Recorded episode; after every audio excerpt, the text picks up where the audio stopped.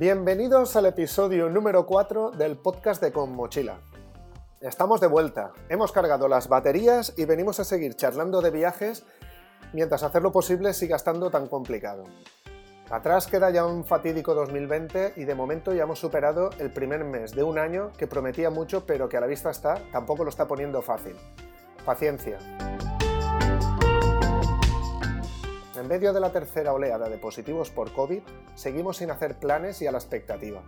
Pero para matar el aburrimiento y mantener la esperanza, nos volvemos a reunir y hablaremos de experiencias, viajes y la vida en otros países.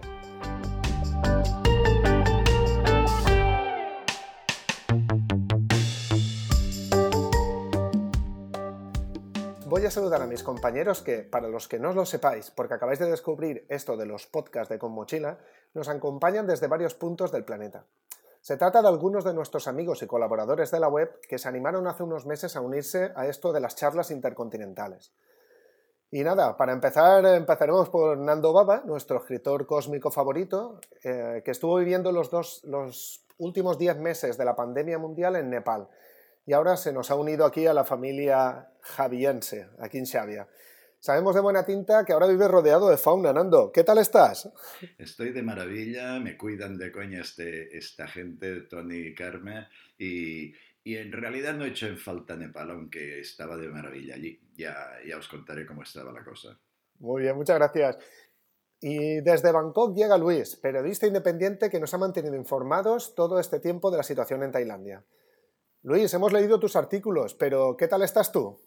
Bueno, yo estoy muy bien, no puedo quejarme. La vida en Tailandia es interesante, es más o menos normal dentro de lo malo. Y aquí estoy bien, tomándome una cerveza, mm, viendo por la ventana la polución rampante que hay en Bangkok y seguimos igual. Muy bien, muchas gracias. Pues nada, damos otro pequeño salto y nos trasladamos a Malasia, concretamente a Melaka, donde nos espera María. Recordemos que María trabaja en el restaurante Salud, pero que su verdadera pasión como bióloga marina es escribir artículos de naturaleza y sobre todo del mar. ¿Qué tal María? ¿Qué nos cuentas? Hola, muy bien compañeros, aquí andamos. Eh, en Malasia, esperando algún día poder juntarnos todos y beber unas cervecillas, ¿no? Todavía lo tenemos pendiente, ¿eh? Sí, hay que elegir la isla. Y volviendo a Javia, aquí está Carmen, que ha salido del huerto para unirse al podcast y contarnos un poco cómo se ha vivido por aquí los últimos meses. ¿Qué tal, Carmen? Nada, pues yo muy bien, que como estoy de vacaciones, tengo una semana de, vacaciones y estoy relajada. Ahí en el huerto. Contenta de, sí, de, de reunirnos. Sí, esto lo cuento luego. vale, ahora nos contarás eso de tener un huerto. Y nada, yo haré de moderador porque eh, hoy no nos hemos preparado temas por separado, sino que vamos a aprovechar para ponernos al día y conocer de primera mano cómo está la situación en los países que, hemos mencionado. Y nada, mi pregunta, si queréis que empiece, que conteste el, que quiera, ¿cómo se ha vivido la pandemia en el país en el que residís? A ver quién se anima a contestar primero. Venga, Nando, tira. Vaya hombre, ya me tirado la pelota, sí. Vale, va. A mí, es, es, que casi me da vergüenza porque este último año ha sido de los mejores de mi vida.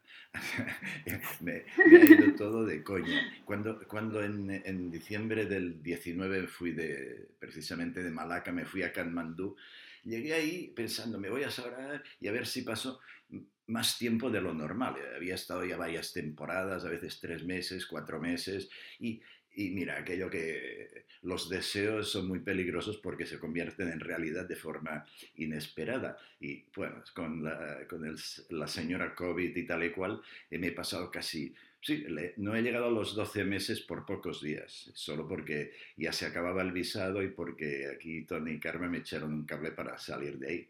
Pero ha sido maravilloso. A mí Sauraja me gusta mucho, pero sigue teniendo el, seguía teniendo el problema de que es un sitio turístico. Y entonces, ah, caray, a mí me gusta más si solo veo nepaleses en vez de ver chinos y europeos.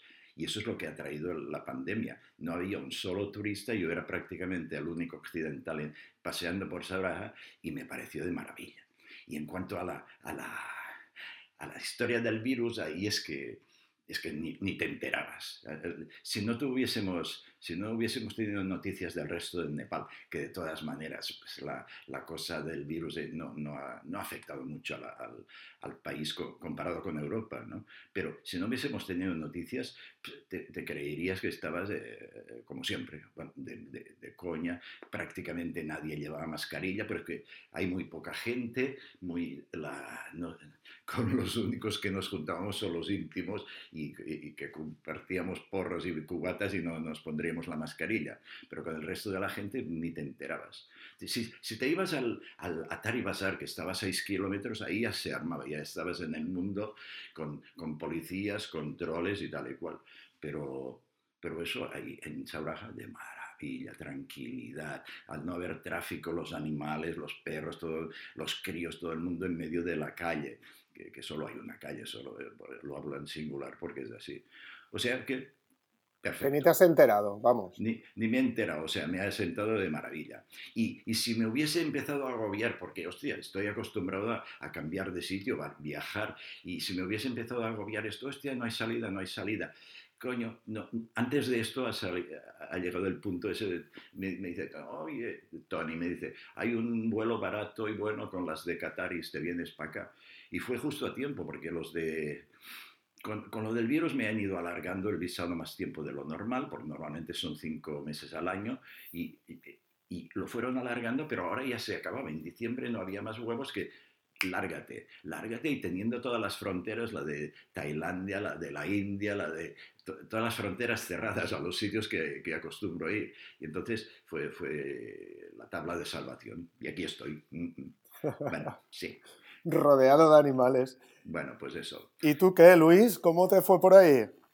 Bueno, pues para mí ha sido, la, pandemia. Mm, para mí ha sido un año fascinante. Eh, sabe mal decirlo y, y, es incluso curioso porque yo en marzo eh, fui de los primeros en, en, en, agarrar el virus y además que hospitalizado, eh, daño pulmonar, em, efectos secundarios en los pulmones y aún así para mí ha sido un año fascinante y cosa que sabe mal decirlo por, por la cantidad de gente que ha muerto. Eh, yo tengo gente muy cercana que, bueno, que no ha podido contarlo. Eh, pero personalmente en Tailandia, bueno, pues eh, sea por lo que sea, aquí el virus no afecta de la misma manera y es algo similar a lo que, a lo que contaba Nando. En Tailandia, de repente, el turismo ha desaparecido, pero cuando yo digo el turismo es en plan, es agridulce, porque claro, es eh, los viajeros, la gente como vosotros, los amigos que, visitan cada año, han dejado de venir, pero sobre todo han dejado de venir las hordas de, de turistas en viajes organizados, eh, los que vienen siempre con los autobuses, con las banderitas, y de repente, pues Tailandia ha vuelto a ser un paraíso. Porque mucha gente siempre decía aquí cuando vine a Tailandia, bueno, es que yo veo un paraíso, ¿no? Porque mira las fotos, las playas, la montaña, pero la realidad es que cuando llegas aquí, pues es todo, eh, es todo muy artificial, porque claro, está quemado turísticamente. Pero es que ahora en Tailandia tú no tenías que irte a buscar lugares recónditos. Eh, tú te ibas a incluso la isla de Phuket, estaba vacía, o la isla de Samui entonces, en ese sentido ha sido, ha sido muy interesante. Luego también hay que tener en cuenta que en Tailandia, eh, a partir de junio, se acabaron todas las restricciones y lo único que se mantuvo fue, eh, a nivel de imagen, más que otra cosa, la mascarilla.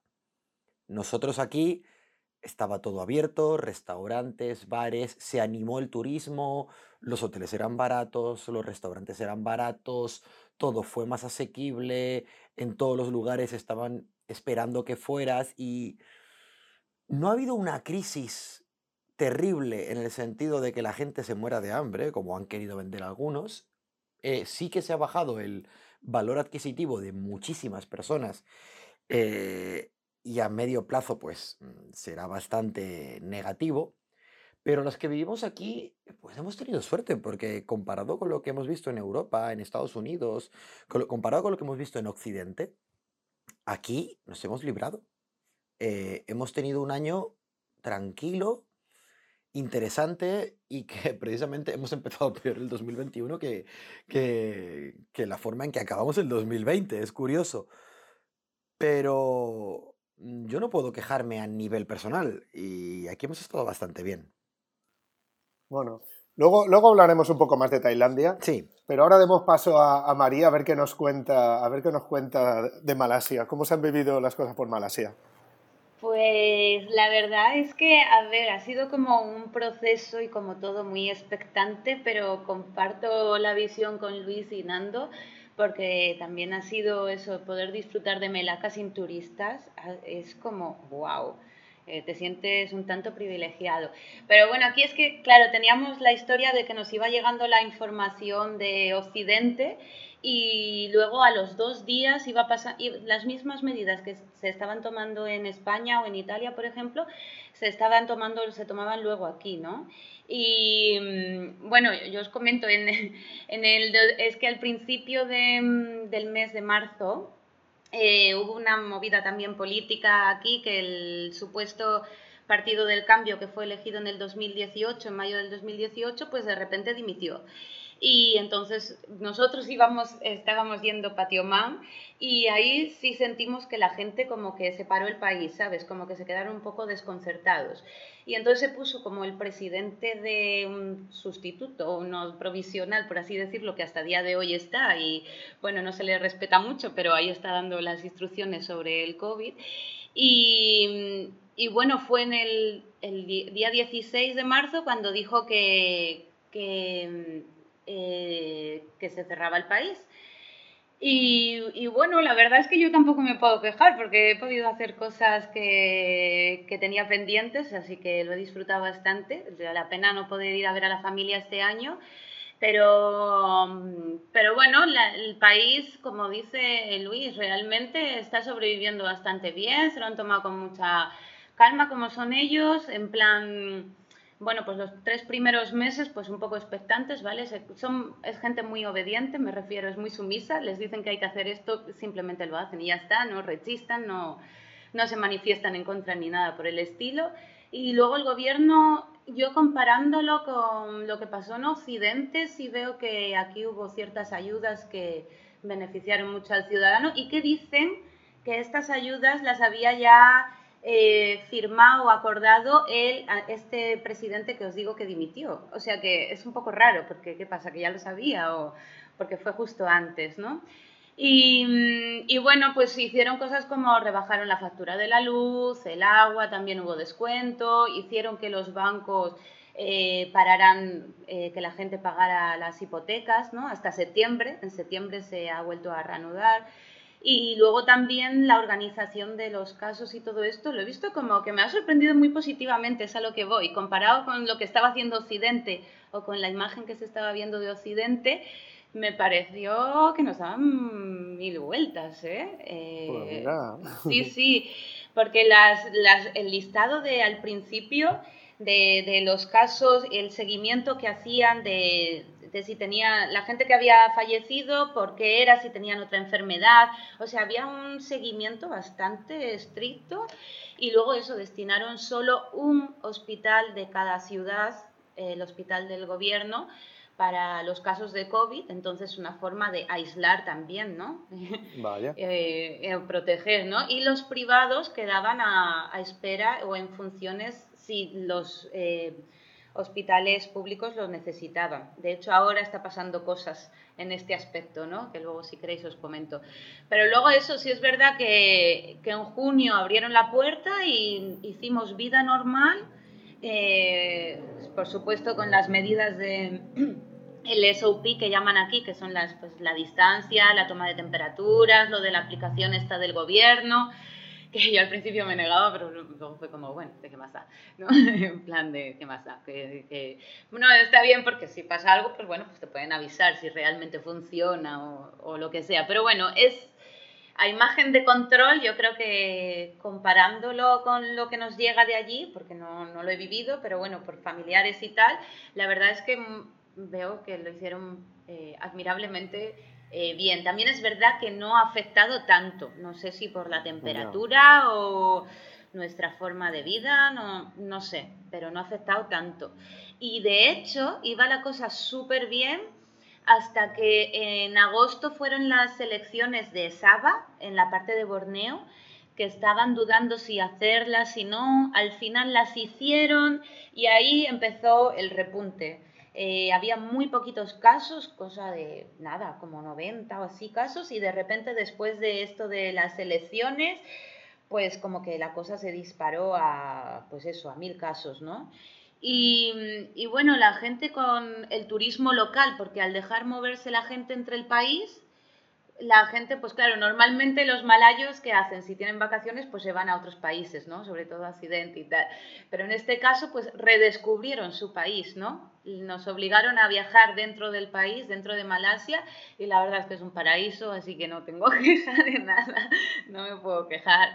Y bueno, en noviembre, en noviembre cerraron Kuala Lumpur por 93 casos que decía yo, bueno, por favor, pero qué exagerados, porque eh, recuerdo de comentándolo con unos amigos, vimos los casos que había en Madrid y eran ciento y pico, o sea, ciento mil, bueno, no sé, en plan exagerado, en noviembre Madrid, y aquí con 93 casos escasos cerraron a Calicanto eh, Kuala Lumpur. Y eso sí lo notamos en Melaka, porque bajó ese turismo local. Eh, noviembre fue bastante, bastante malo, bastante, el pueblo bastante muerto.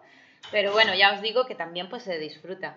Y, ahora, bueno, dejaron reunirse por Navidades, dejaron reunirse y ahora el 13, el 13 de enero cerraron. Nos metieron otra vez en casa. Es verdad que un poco más suave, no hay policía por las calles, es un poco más suave la cosa. Pero bueno, que estamos en casa y ahora están dudando de si se abre el 4 de febrero o seguimos así y está el país ahí expectante a ver qué pasa. Porque claro, tampoco tiene mucho sentido que nos hayan encerrado dos semanas en casa y ahora de repente abran, ¿no? Porque es el año nuevo chino, además, de en dos semanas. Así que está el país expectante, claro, a ver qué pasa.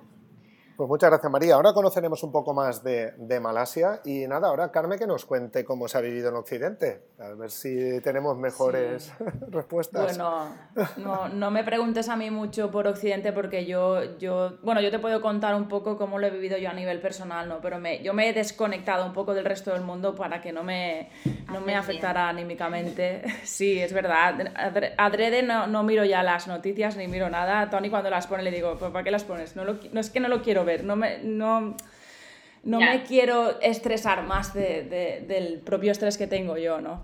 Entonces, a nivel personal sí que puedo decir que, bueno, lo he visto un poco por etapas, ¿no? Estuvo, el principio, los primeros meses, pues fueron un poco de, de miedo y incertidumbre, pero luego en verano sí que es verdad que, a mí me da la sensación de que la gente se, relajó y se confió demasiado, ¿no? Yo trabajo en Denia, que es un, un sitio turístico. Entonces, el, tipo de cliente que, yo veía cada día en la clínica era, gente de, muchos sitios de España y, muchos extranjeros. Y aunque sí que es verdad que es una zona en la que, en la que ya vive aquí mucha gente de fuera, en verano fue mucho más. Entonces, eso quería decir que la gente se estaba moviendo, ¿no? Que dentro de las restricciones, porque las seguía viendo, la gente se estuvo moviendo muchísimo. Y sí que es verdad que luego ya, eh, de cara al invierno, la Navidad, las nuevas oleadas, eh, parece que la gente está un poco eh, con miedo otra vez, pero ya a eso se le suma el, cansancio, ¿no? Es la, la ya el, la gente está anímicamente mal porque, claro, tanto tiempo sin poder hacer planes, sin saber lo que va a pasar, se va notando el, el cansancio y yo lo veo en, pues en la gente que más, pues en la que tienes más cercana, ¿no? Compañeros de trabajo, el cliente que viene y te habla, y es, es un poco eh, resignación, ¿no? De, ya de, un poco casi hasta de perder la esperanza de, bueno, ya es que hace tanto tiempo que no sabemos lo que va a pasar que, que ya no le damos ni vueltas, ¿no? Entonces, eh, a nivel personal lo veo un poco así. Pues sí que es verdad que luego también, pues, eh, bueno, como estáis comentando vosotros, ¿no? Que, hemos aprovechado el tiempo en otras cosas y yo dentro de lo malo tampoco me puedo quejar. Yo también pasé, también fui positiva hace un par de meses, pero por suerte solo tuve de sintomatología algo de tos y, y no, no, me puedo quejar ni por eso, ¿no? Simplemente estuve dos, dos semanas, el tiempo que me, que me, dijeron que estuviese aislada y ya está. Y por lo demás, poca cosa, pues aprovechando el tiempo en, en, en otras cosas que antes no sacaba tiempo. Pero bueno, y trabajando, es que tampoco hago mucho más. Ah, cuando tu vida se resume a ir a trabajar y volver a casa, tampoco hay mucho más que puedas contar. Y si encima no me quiero enterar de lo que pasa por el resto del mundo, pues es como que estoy aquí en mi burbuja eh, encerrada. Bueno, menos que Tony, porque Tony sí que está en su burbuja y no sale de aquí para nada, porque claro, como él teletrabaja, ¿no, Tony? Sí, ahora os cuento. Claro, yo lo que está diciendo Carmen, yo lo, lo, comparto todo y añadiría que, por ejemplo, nosotros tuvimos la suerte, entre comillas, dentro de la pandemia, dentro de lo jodido que lo ha, podido pasar gente, eh, de venirnos a vivir aquí a Javia justo cuando empezó la pandemia, o sea, justo cuando empezó el confinamiento, el estado del alarma aquí en España. Entonces, eh, ostras, dentro de lo malo de no poder salir de casa, eh, estábamos al medio del campo, entonces dices, vale, esto te permite por lo menos eh, no estar metido dentro de un piso, con lo cual entiendo a la gente que, que se tuvo que pasar semanas y semanas sin salir prácticamente de casa, y eso también hace que si no enchufas la tele ni lees los periódicos, es verdad que, que, desconectas, parece que no entiendas que esté pasando nada. Sé que se nota porque, pues eso, porque no puedes viajar, en nuestro caso es, era lo importante que decías, ostras, que no puedes ir a ningún sitio. Pero por lo demás lo hemos llamado bastante bien. También es cierto que la primera y la segunda ola aquí en España, por la zona en la que estamos, es que casi no han habido casos. O sea, eh, nosotros nos vanagloriábamos de lo bien que se estaba por aquí, por, por el país valenciano, viendo que, que, no estaba afectando mucho, pero bueno, en esta tercera ola creo que vamos en cabeza. O sea, lo que me ha hecho ver esto es que en el fondo o hemos tenido un poco de suerte al principio o quizá las cosas las hicimos bien al principio y luego nos hemos relajado demasiado. Nos hemos confiado. Sí, o nos hemos confiado en que, oh, como siempre hemos ido bien, pues no sé, digo yo, ¿eh? por, por sacar alguna explicación. Pero vamos, que, que, dentro de lo malo, pues estamos bien. Eh, pues eso, la familia, pues también lo que decía Carmen, Carmen cogió el COVID, mis padres y mi hermano también, pero bueno, todos están bien y no les ha pasado nada, pero sabiendo que ha habido gente que, joder, que ha muerto. Y nada, y aquí pues eh, la verdad es que lidiando con negacionistas, terraplanistas, bueno, todo el tema conspiranoico que dices, ostras, es que cuando estás de viaje no te enteras de estas cosas y vienes aquí a veces te caen los huevos en el suelo, que dices, ¿qué me estás contando? Me voy de viaje a no ir memeces. Pero bueno, es lo que, lo que se oye por aquí, o sea, de lo más interesante. La, la situación que nos ha traído es increíble inimaginable, ¿no? Pero es que a mí sobre todo me ha sorprendido el tipo de reacciones del personal, la gente, como los negacionistas, los, políticos, todo, te, te, está eh, están enseñando la pezuña, te están demostrando lo, locos que estamos los eh, humanos cuando hay un momento de crisis. Y lo que mencionaba María acerca de la organización de Malasia, ¿no? en Nepal era, fue el descontrol y sigue siendo un descontrol increíble. Socialmente han recibido un patacazo que te cagas. ¿Por qué? Para empezar, hay, aparte de que el gobierno maoísta que hay no ha hecho absolutamente nada, no han, hecho, no han organizado nada bien. Y ahora que van llegando las vacunas, no saben ni dónde guardarlas porque los frigoríficos que tenían están, se han estropeado. Frigoríficos que les dio las Naciones Unidas y no funcionan. Bueno, pero lo, lo, más fuerte fue la cantidad de nepaleses que trabajan en otros países que, a los que repatriaron gota a gota y a los que había en la India montones, les cerraron la frontera para que no entrasen. Después entraban por la jungla sin que les hubiese control alguno y no podía saberse lo que había pasado. Pero cuando han logrado, lograron regresar todos al Nepal, descubrieron que el Nepal, al estar todo más o menos cerrado, no habían empleos. Y después volvieron en el sentido contrario, pasando ilegalmente la frontera para volver a la India, donde el caos es total también. ¿no? Es, eh, y eso, yo, eh, por eso decía, yo siento un poco de vergüenza porque a mí dices, qué año más perfecto, pero toda esa gente, en plan tercer mundo, los hoteles cerraron y, ale, todos los currantes a casa sin, sin una indemnización ni nada, vete a casa ya te llamaremos cuando abramos de nuevo, ¿no? Otro, otro caso curioso, los, los pobres elefantes para, para el sector turístico de, de Sauraja. Hostia, alimentar un elefante con los currantes que necesita cuesta un dinero. Ah, ahora los están vendiendo a la India, se los están quitando de encima. Mira, esto que contabas ahora, Nando, eh, me recuerda a mí. En Tailandia eh, se temía al principio, eh, bueno, gente robando en los supermercados, asaltando casas, todo esto no ha ocurrido. Pero ¿qué ha ocurrido? Yo me cambié, de, me cambié de vivienda por primera vez en siete años y, tuve que hacer la típica limpieza. Esta que, que bueno, limpieza a fondo, que viene aquí un equipo de dos personas a, a dejarlo como nuevo el piso que dejas. Eh, y vinieron dos chicas y hablando con ellas me dice una, sí, es que yo soy recepcionista hotelera. Y digo, ¿y qué haces aquí? Y me dice, es que esto es lo que hay. Pero claro, como este, también me vio un tipo em, haciendo de seguridad y, hablé con él y me dijo, no, es que yo era entrenador personal en un gimnasio donde solo iban extranjeros. Claro, en plan, gente que ha dejado de ganar haciendo lo que querían un dinero y a que ahora ganan pues un 20%, un 30% de lo que ganaban antes. Esta es la realidad. Y, lo que dices tú de, Nepal, de que no han hecho nada, Tailandia no ha hecho prácticamente nada. Eh, prohibir el alcohol, cuatro chorradas, pero Tailandia fue el último país en cerrar nunca cerró masivamente porque siempre dejó la libre circulación de personas. Eh, publiqué yo ayer una historia muy interesante de cómo, eh, de cómo cierran entre provincias afectadas y no afectadas, que simplemente te ponen en la carretera un montículo que pone aquí está el test del COVID para pasar entre fronteras y todo el mundo pasa. Es simplemente un, un atasco de pierdes cinco minutos en pasar el montículo que pone aquí estamos testeando al COVID. Hay unos tipos uniformados tomando café.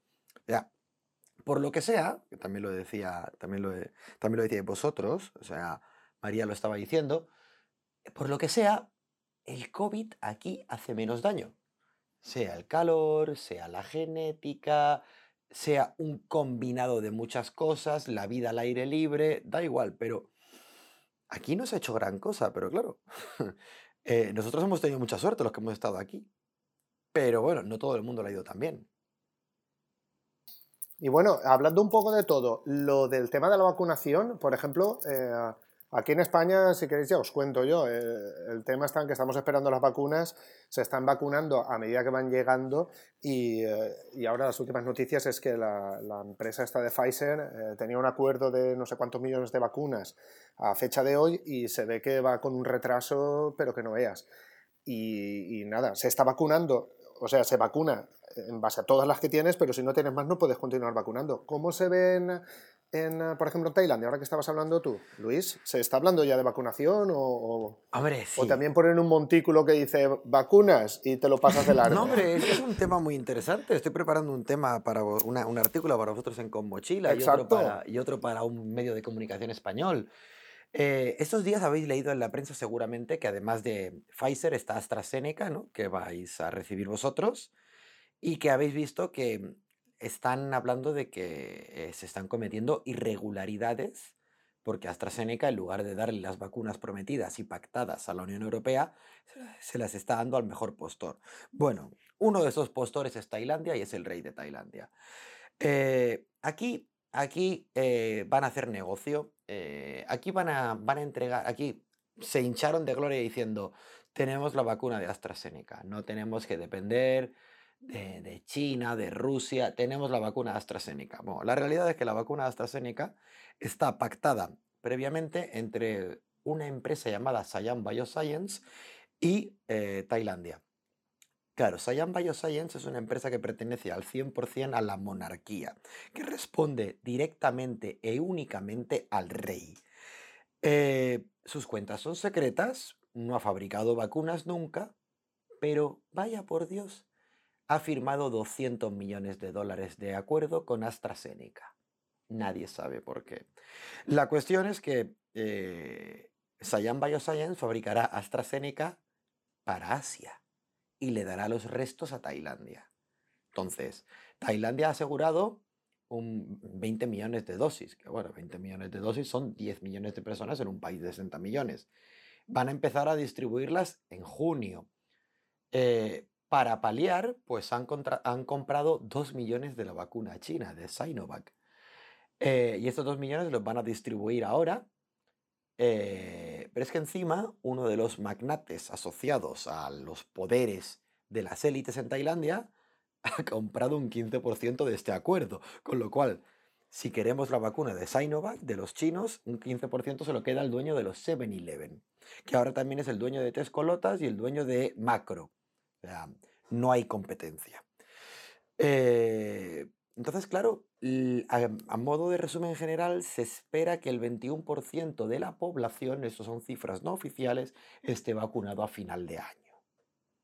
Así están las cosas. Eh, no se van a poder introducir otras vacunas porque están estos acuerdos allí pendientes. Todo esto está así un poco de la mano. Lo que está claro es el acuerdo de los 2 millones de, vacunas de, los chinos y el acuerdo de, AstraZeneca con esta empresa 100% propiedad del rey. Y ahora lo que está diciendo el ministro de Sanidad es que, bueno, que en Tailandia tenemos el COVID controlado de la mejor de las maneras. Nosotros con vacunar un poquito, pues ya está bien. Madre mía. Bueno, como siempre, ¿no? ¿Y en, ¿Y en, Malasia qué es? ¿Sabes tú algo, María? Pues en Malasia esta semana se está empezando un poco a hablar del tema de las vacunas. Yo tampoco intento no, vamos, intento no. Eh, me enfadé con la tele en el 2007 y, y todas las versiones oficialistas siempre leo entre líneas, porque tampoco hay que aceptar siempre las versiones oficialistas. Pero bueno, andan bromeando eh, porque ahora en Singapur han empezado, pero aquí en Malasia, bueno, andan con algunos problemas también con qué tipo de vacuna o cuál y, y todo esto, si han comprado la China, tengo entendido. Y ¿sabéis qué pasa yo con esto de las vacunas? Yo es que creo en la ciencia. Lo que no creo es en el negocio que actualmente se está haciendo en nombre de la ciencia. Y este marketing mediático, si realmente las farmacéuticas quieren salvar al mundo, lo que tienen que hacer es la receta y cada farmacéutica en su país se lo puede crear, porque eso es ciencia.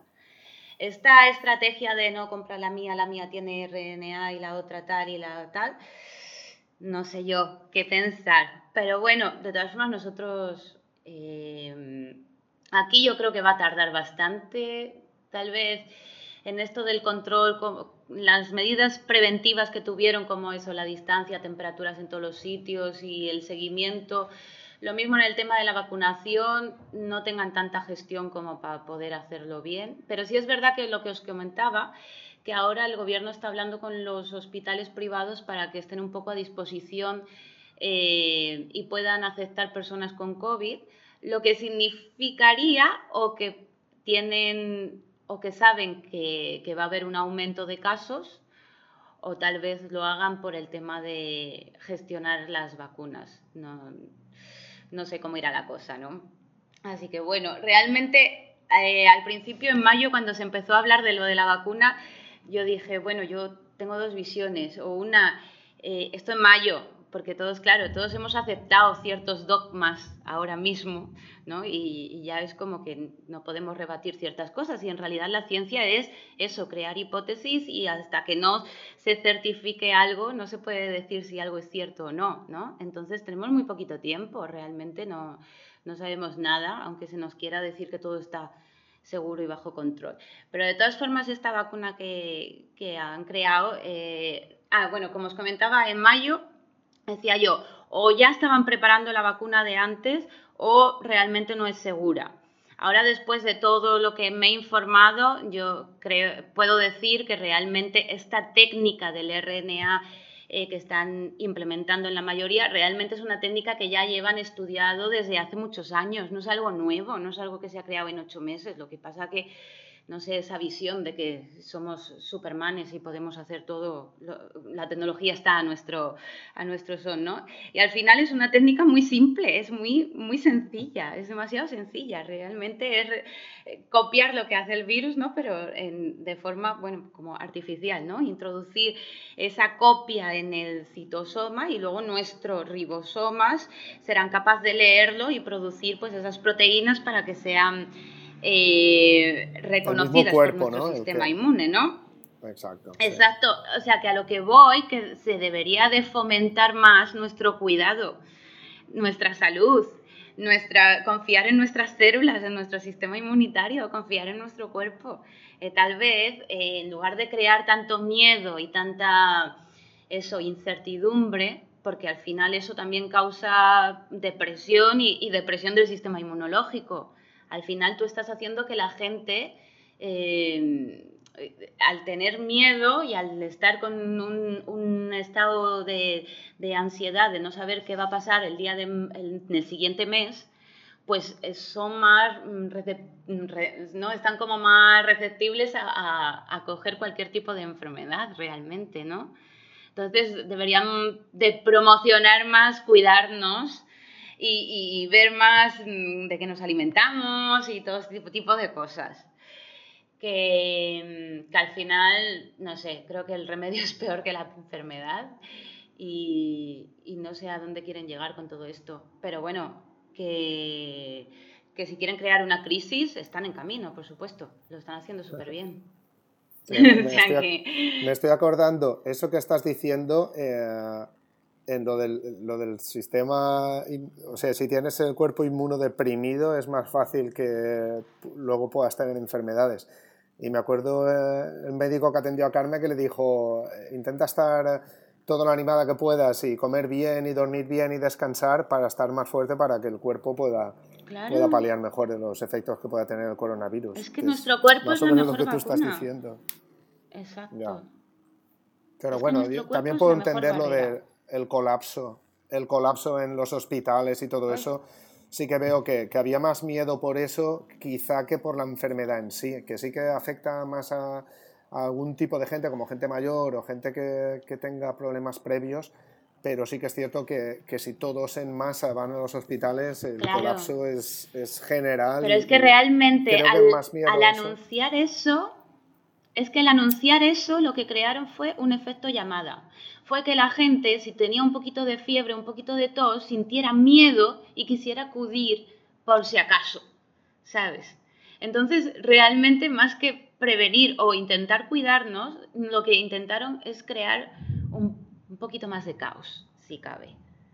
Porque mm, a mí las pocas noticias que me han llegado, la verdad que la forma de enfocar eh, todo este tema, en, vamos, en todos los lados, no sé si tiene una intencionalidad o qué, pero no, me parece la forma de realmente combatir un enemigo invisible al que nos estamos enfrentando, ¿no?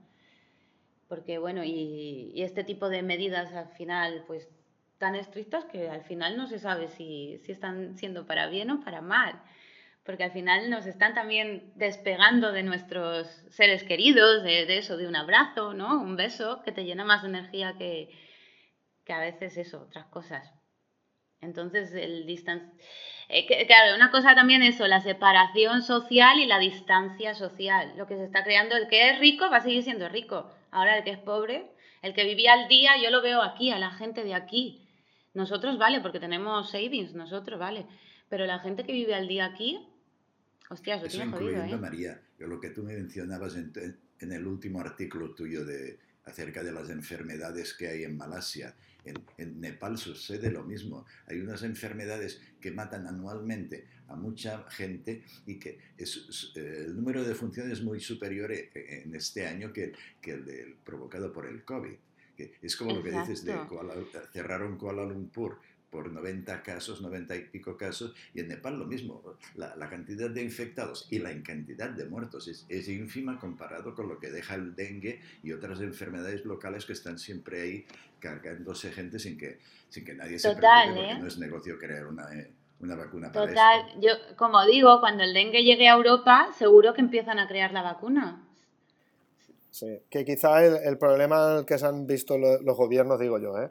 Ahora hablando de todo un poco, es el hecho de, del colapso de en hospitales. Eh, puede ser más jodido que a lo mejor en sí la, la enfermedad. Pero esto, esto nos da a entender Claro, perdón.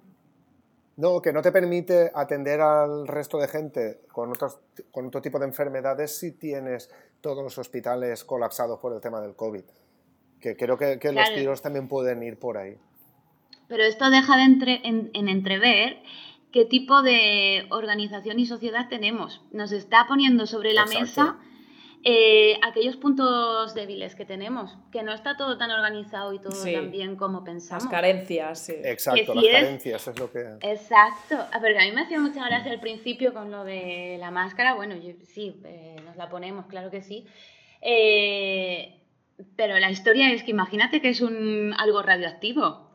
O sea, está el país, o sea, estamos jodidos todos porque no estamos preparados, hasta no sé cuántos meses no tuvimos material, no tuvimos máscaras, en Europa no hubo mascarillas hasta cuándo, hasta casi junio, ¿no?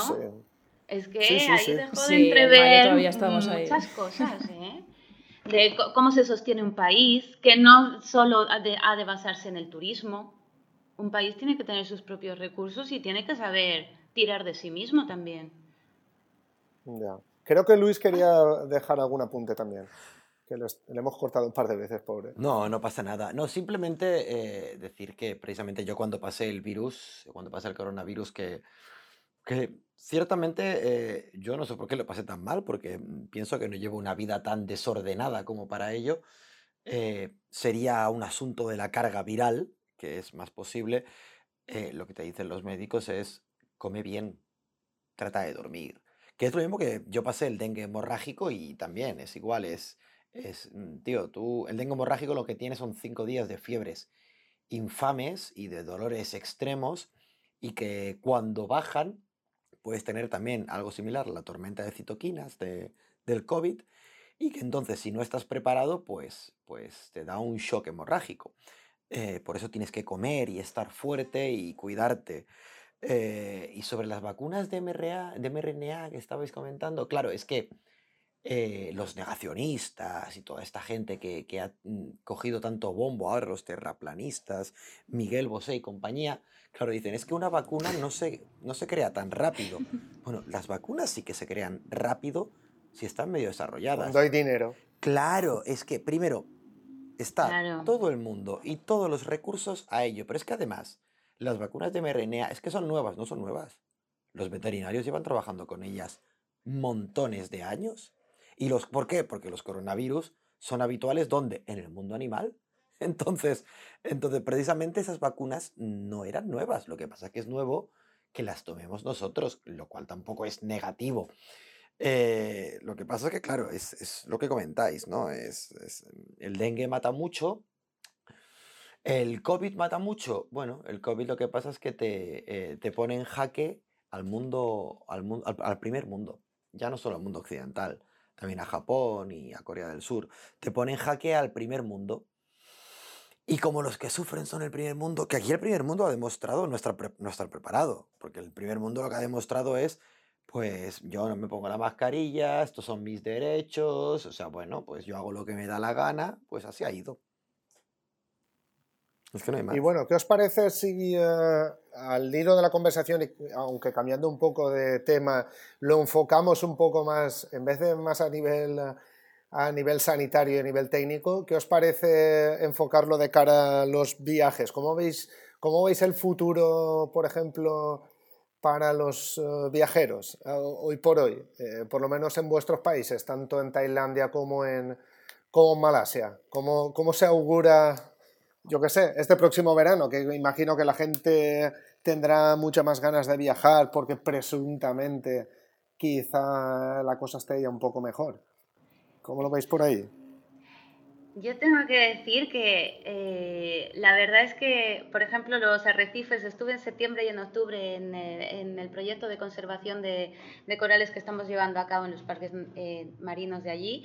Y la verdad es que sí se, nota que no hay una presión, esa presión tan desmedida del turismo que se estaba viviendo que está bien haber dado, yo entiendo que, claro, que, queremos viajar, ¿no? Que todos queremos viajar, pero que este respiro que se le ha dado a la Tierra, pues que le ha venido de maravilla, ¿eh? También, o sea que, que bueno, que también hay que ver el lado positivo. ¿Y cómo lo vemos? Pues hay que buscar alternativas, va a haber que innovarse, va a haber que reinventarse, no se puede seguir pensando en ese turismo masivo, Ahí yo me encantaría que, pues, que se diera pie a ese turismo más sostenible de familia o de más privado, grupos pequeños, ¿no? Que con una persona que te lo explique, que pueda llegar más. Pero bueno, en realidad son idealismos, porque en el momento en el que la gente se le abra la puerta, va a salir todo el mundo como, como las ovejas en el corral. Y, va, y se nos va a olvidar todo. Es que es lo que me da rabia, porque tenemos la oportunidad de cambiar las cosas. Realmente, yo decía, el 2020 no ha sido un año malo, ha sido el año que nos ha avisado de lo que puede venir.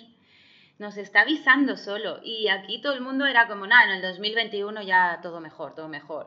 Y tal vez esa frustración que viene ahora cuando se ha visto que el año no ha empezado mejor, pues eh, está haciendo que la gente acepte ciertas, ciertas ideas, ¿no? Pero bueno, pues yo como lo veo el futuro, más control, mucho más control y, y, bueno, y al final un parche a lo que ya había. Desgraciadamente, a mí me gustaría pensar que sí, que se puede mejorar, que se va a hacer las cosas más mejor y que, bueno, lo podemos poner así, pero por otro lado soy realista y digo, en el momento que abran la puerta, uf, eh, va a ser una locura, porque todo el mundo... La estampida. La estampida, y va a ser... Uf, Sí, ir a, ir a, una playa paradisíaca en la que ya no hay playa porque hay todo, todo, gente, por ejemplo. Ya no hay corales, ya no sé. No sé, ¿Y, humanos. ¿Y tú, Luis, cómo lo ves por Tailandia?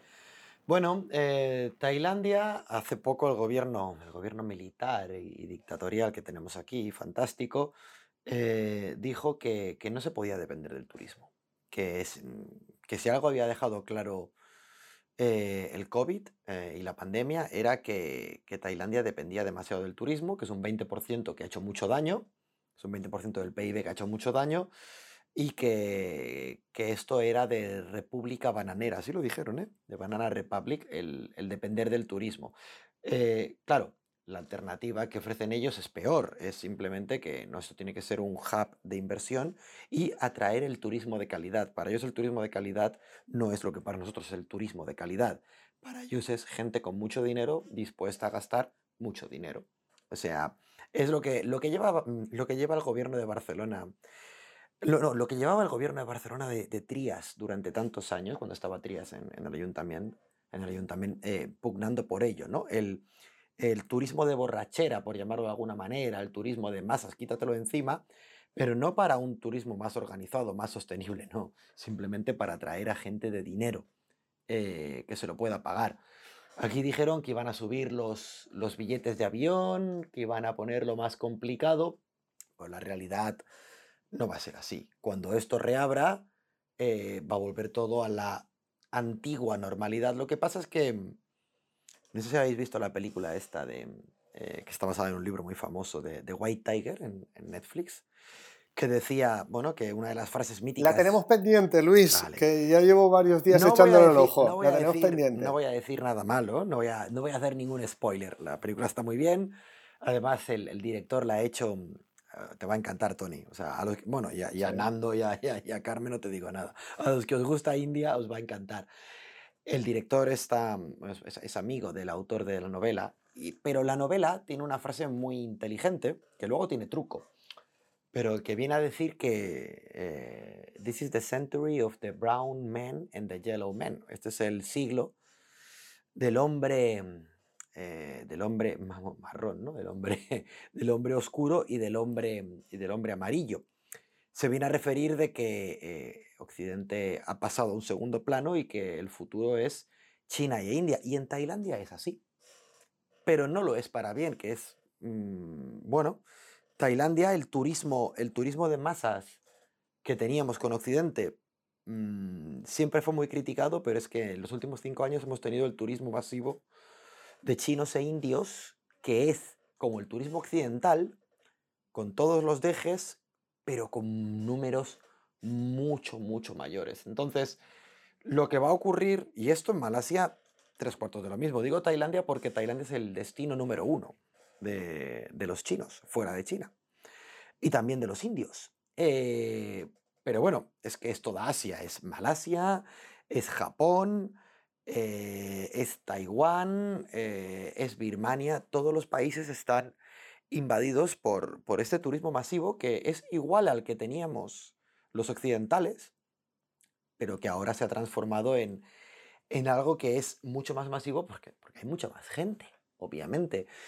Y, seguramente esto es lo que va a pasar. Yo, bueno, como muchos estáis esperando poder viajar, eh, Tailandia es un país en el cual difícilmente van a dejar entrar a los, a los extranjeros como se hacía antes durante todo este año. La esperanza eh, es que a mitad de año pongan lo que es el, el turismo de vacunación, que es si tú tienes una vacuna de las aprobadas y, y te haces un PCR, pues puedas entrar en Tailandia. Esto es posible que ocurra a mitad de año. Lo que es seguro es que ahora mismo... es- Hmm. Dime, dime, no, dime, María. Que es, esa es la, la historia, ¿no? Mucha gente sí estaba dudando en ponerse la vacuna o no. Obviamente no te pueden obligar a ponértela, pero eh, el hecho de que mucha gente estemos deseosos de viajar eh, va a ser el, el punto de inflexión, eh, va a ser como un requisito más. Si no tienes la vacuna no vas a poder viajar. Va a ser Exactamente. como un requisito para todo el mundo para viajar. Cantas, Seguro, seguro. Cantas fue la primera aerolínea que dijo esto, que dijo, eh, 2021 va a ser el año en el cual tú no vas a entrar en mi avión si no estás vacunado. Eh, en Tailandia veremos si esto es así, porque como en Tailandia están vendiendo la idea de que todas las vacunas son malas menos las que vamos a tener nosotros, veremos. Pero es muy posible que sea así. Lo- a día de hoy, entrar en Tailandia se puede como turista, pero has de comerte una cuarentena sí? de... Sí, pero te has de comer una cuarentena Ah, de 16 Sí, días. sí, aquí pagada por también. ti. Mm, Claro, o sea, son mil euros. claro. Son mil euros de gasto. Ujú. Eh, esto, claro, eh, para el turismo de masas, eh, para el turismo este de, de viaje organizado, pues es, es imposible porque tienen 15 días y, y en eso se va la cuarentena. Eh, pero bueno, en Indonesia a mí me consta que ahora son 5 días la cuarentena, ¿Solo? solo. En Anda. Indonesia son 5 Pero días. eso no tiene sentido, ¿no? Cinco Es días. postureo, es que es- postureo, es postureo. Claro, Oye, es que que- Bali- que- Tonter- no, qué pérdida de tiempo. No, pero que Bali está abierta. Bali, Bali es un es un lugar donde el virus campa a sus anchas, pero, pero la gente también. Es el lugar de recreo. Indonesia van a su rollo. Claro. Sí, independientes. Bueno, Aquí pues que no se os- realmente... Ay, perdón. No, di, di, di, di. Aquí, eh, bueno, yo en septiembre llamé, por ejemplo, a la embajada para saber si podía ir a España y ya me dijeron, María, mm, si realmente no tienes que ir, no te recomendamos volver porque seguramente luego no puedas volver, porque Malasia se ha puesto muy estricta con, con el tema de fronteras y bueno, yo tengo gente que fue para allí en junio pues porque falleció un padre y el otro, bueno, por otro tema y hasta octubre y noviembre no pudieron volver, ¿eh? Con los die- pidiendo permisos a Malasia, o sea, desde junio hasta octubre y noviembre, la otra pareja. Y eso, los 16 días en el hotel, que, que bueno, dice, lo pasaron bastante mal, dicen, porque no se podía ni abrir la, la ventana de- del hotel, así que imagínate. En el Zulo. Mm. Pobres. Sí. Estoy pensando yo que eh, en el fondo creo que, que para los que nos gusta viajar, tanto María como Luis sois unos privilegiados porque habéis podido Ya. disfrutar de, de un país, bueno, de dos países que nosotros en Tailandia estuvimos viviendo y en Malasia eh, hemos pasado más tiempo que la hostia nos gustaría vivir allí.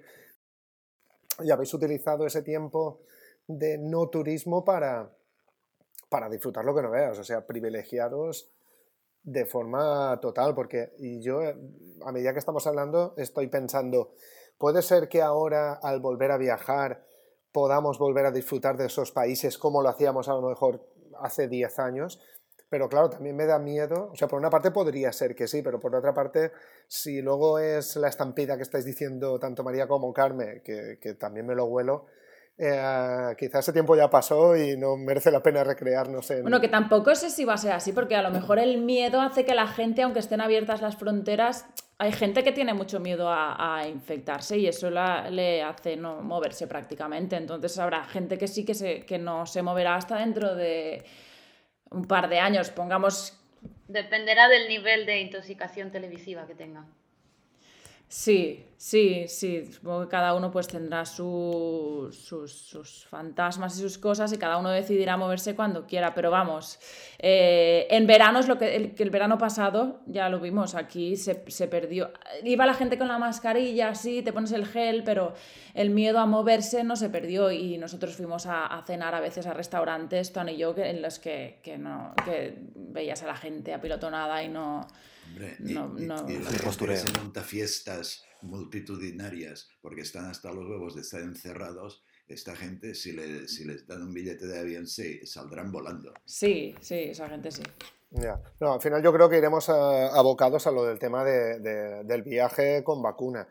Que en un principio, yo no sé si, bueno, imagino que lo sabéis, pero por ejemplo con la fiebre amarilla ya hace muchos años. Claro, eso ya pasa. Ya, ya, pasa. Tú si llegas, por ejemplo, cuando fuimos a Kenia eh, que fuimos Nando, Carmen y yo, eh, si venías de un país sudamericano directamente, tenías que entrar eh, con la vacuna de la fiebre amarilla. en Tailandia también. No, te dejaban entrar. En Tailandia también. En Tailandia también. Pues me refiero yo que, que igual vamos abocados a eso. Yo entiendo a la gente que no se quiera vacunar y todo eso, yo cada uno que haga lo que quiera con su cuerpo y en su casa. Pero, que es muy sencilla esta vacuna, que tampoco pasa nada. No entiendo por qué hay tantos pajaritos también. O sea, me refiero que, que si es de la, la, técnica es nueva, ¿vale? Se lleva años estudiando, pero al final el compuesto lo que hay es muy sencillo. Tú lo has dicho. sí funcionará y todo. Animamos a la gente que quiera vacunarse. Que... Si es que los coronavirus son muy sencillos, pero claro, eh, la gente tiene que hablar y, y, es, es, más fácil escuchar a Miguel Bosé que leerse un paper científico. Exacto. Sí. Y bueno, no sé si me queda algo más por preguntaros, pero eh, sí que me gustaría, aunque nos hagáis los dientes largos, eh, tenía yo aquí una pregunta que era lo de que, habríais, en qué habéis invertido ese tiempo que en nuestras circunstancias hubieseis aprovechado para viajar, pero ya habéis apuntado antes que tanto María como Luis habéis aprovechado para viajar por Tailandia. Contadnos un poco cómo habéis invertido ese tiempo, vosotros que habéis podido. ¿Empiezas tú, María? Dale, ah, vale. Así, me, lo pienso. pues mira, yo la verdad es que os lo comento y a ver, yo soy una chica muy agradecida, pero es verdad que este tiempo que nos encerraron en casa lo agradecí un montón porque tuve tiempo, pues eso, para, para editar los vídeos, chequear las fotos, escribir y, bueno, ver un montón de pájaros desde mi balcón que ni siquiera sabía que estaban ahí casi, porque claro, cuando vas a trabajar o vienes tal, pues ni, te fijas, contemplar la vida, ¿no? Que a veces hay que hacerlo, que la naturaleza también va despacio, no tenemos que ir tan, tan rápido nosotros, contemplar la vida. y, y, bueno, me sorprendió que, no sé si conocéis el pájaro este, el calao, ese que mide casi un metro, es blanco, negro y amarillo, con un pico enorme y tiene como un cuernito arriba pues coincidió que justo cuando entré, entramos en la cuarentena, pues descubrí que estaban preparando ahí el nido, una pareja, así que estuve súper entretenida observándoles todas sus historietas, cómo iban a darle de comer, cómo tal, fue muy bonito, la verdad que muy guay. Y luego cuando nos dejaron salir, pues no paré en casa porque fue como, ostras, hay que aprovechar, así que eh, lo de las tortugas, eh, la jungla, hacer trekkings todos los días que podía. Y... El cocodrilo, ¿no? Exacto, pero eso lo dejo para el siguiente. para el siguiente, porque, claro, nada, esa movida os acordáis que os comentaba. Para el siguiente podcast. Que ibas a buscarlos. junio, ¿no? Que iba a buscarlos. Bueno, pues al final los encontré, los encontré, me he hecho amiga de ellos, tengo unas fotos estupendas. Y vamos, eh, estoy haciendo hasta el famoso El Río, porque la gente de Melaca ni sabía que tenían esto, este animal tan prehistórico aquí al lado. Y ahora estoy ya haciendo rutas y llevando a la gente. ya llevo a la gente a lo de las tortugas, que tampoco sabían que tenían tortugas en Melaca, y ahora lo de los cocodrilos. Así que genial, la verdad que no me puedo quejar, eh, solo que no puedo ver a mi familia y amigos y, y estar en, en, ese veranito español o ese ambiente español, pero bueno, pues ya llegará el tiempo, no pasa nada. Así que bien, la verdad que no me puedo quejar. Vale. ¿Y tú, Luis? ¿qué? Bueno, pues yo eh, digo que como igual que María, lo, lo, único que me sabe mal es el no, el no poder salir eh, de aquí para ir a ver a mi familia. Pero bueno, yo, bueno, eh, como cogí el virus y estuve 10 días eh, bastante, bastante mal en el hospital, luego tuve que estar 30 días, porque aún estaba contagiado, encerrado en, en mi pisito de 30 metros cuadrados. Y así como mucha gente pues lo pasaba tan mal, pues yo como venía, como venía de, mm, eh, de haber estado en el hospital muy mal, pues fueron 30 días fantásticos para estar leyendo, estar tranquilo y pensando en mis cosas, escribiendo. Eh, y luego, claro, luego salí justo cuando volvía, cuando empezaban a abrirlo todo. Y yo todo mi dinero, eh, yo no tengo coches ni nada importante, yo todo mi dinero me lo gastaba en viajar. Entonces este año lo he invertido en dos cosas. Me, eh, cambié de casa en, un, en, el bar, o sea, en el mismo barrio, pero me he metido en, un, en, en una zona mucho más local, en la, la que me encanta que, que bajo y, mis vecinas, que, que, son dos niñas de cinco años, eh, tienen algo con Latinoamérica y al perro que tienen pues todos los días le ponen una camiseta de Brasil, Argentina o, o, o, México. Entonces, estoy en el barrio con las, con las chiquillas que visten al perro de latinoamericano, sus madres que salen a bailar bebiendo cerveza, el taller mecánico que se decide entre esta noche bebo whisky o bebo licor de arroz. Eh, y bueno, así estoy. Me cambié de casa al, poder permitirme un, lugar mayor, que esto lo, tuve, lo, lo, estuve pensando en, es algo muy similar a lo que comentabais vosotros, Carmen y Tony. En plan, bueno, pues como viajamos menos, pues quiero tener una casa más cómoda en un barrio mucho más, eh, mucho más de barrio, por decirlo de alguna manera. Y me he dedicado a viajar por Tailandia. Eh, he ido a islas donde no había ido y he redescubierto lugares. Eh, Tony y Carmen, vosotros que habéis vivido en Chiang Mai, Chiang Mai es lo que más me ha, me ha fascinado. Chiang Mai ah, es ahora ya mismo, te lo decía yo. Es el, lugar, guay. Es, el, no, es el lugar, no hay tráfico. No hay tráfico, no hay turistas. Eh, la hospitalidad esa de Chiang Mai, que yo recuerdo hace 10 años, de ir a un sitio que, que, te, que te hable cualquier persona, que nadie te pida dinero, que entras en un bar, te acaban invitando a una cerveza, vuelve a ser la misma vuelve a ser la misma, pero es que luego te coges la moto y te vas a cualquier pueblecito de por allí y estás tú solo. Es que eh, todo eso malo que tenía Chiang de haberse puesto tan de moda, ya no está. Y bueno, las islas vacías, eh, tú lo has dicho, Tony, somos unos privilegiados. Eh, te puedo decir que tengo amigos extranjeros que me estaban diciendo que no se acabe el COVID, que no vuelvan, que, que, me dejen aquí, ya, yo también, que me dejen en paz. Yo tengo amigas que, claro, que, que gracias María, al COVID se han quedado aquí, que no pueden volver, bueno, pueden, que tengo eh, conocidas amigas que, que, se han quedado aquí, que realmente no pueden salir por, bueno, sí podrían, pero no podrían volver, entonces deciden no salir. Y por eso están contentas también con lo de, con esto, porque dicen así no tengo que volver a mi país, que si no, luego no podría volver. Así que... Ma María, yo tengo amigos, yo tengo amigos aquí que están teletrabajando en España y le están diciendo, pero ¿por qué no has venido ya? Es que no se puede salir del país. dicen, cosa que es mentira, o sea, para, para, volar a España puedes volar hoy si quieres. Pero no, no, mucha gente en plan, yeah. me, estaba aquí de vacaciones y ¿sabes qué? Me he quedado, me he quedado. Dios. Y bueno, Carmen, cuéntanos tú un poco por aquí, porque dentro de lo malo tampoco hemos estado tan mal. No, no hemos, sí, no hemos no, hecho nuestros nosotros... viajes, pero tenemos la suerte, es lo que estaba diciendo Tony, de estar en una zona. Estamos en Javia, pero estamos en, en, la parte, en las afueras, en el campo. Entonces tenemos la casita y luego tenemos pues, el terreno. Entonces aquí, incluso cuando estábamos eh, encerrados los primeros meses, eh, no, no, tuvimos nunca esa sensación de claustrofobia, ¿no? porque podíamos salir, te das una vuelta por aquí, por el, por el terreno, por, por nuestra zona. Ni, no, no teníamos ni que salir de, de lo que es la caseta. Y, y, eso nos ha salvado porque hubiésemos estado en otro sitio, en el piso de Valencia o algo, nos hubiésemos pegado un tiro, pero vamos.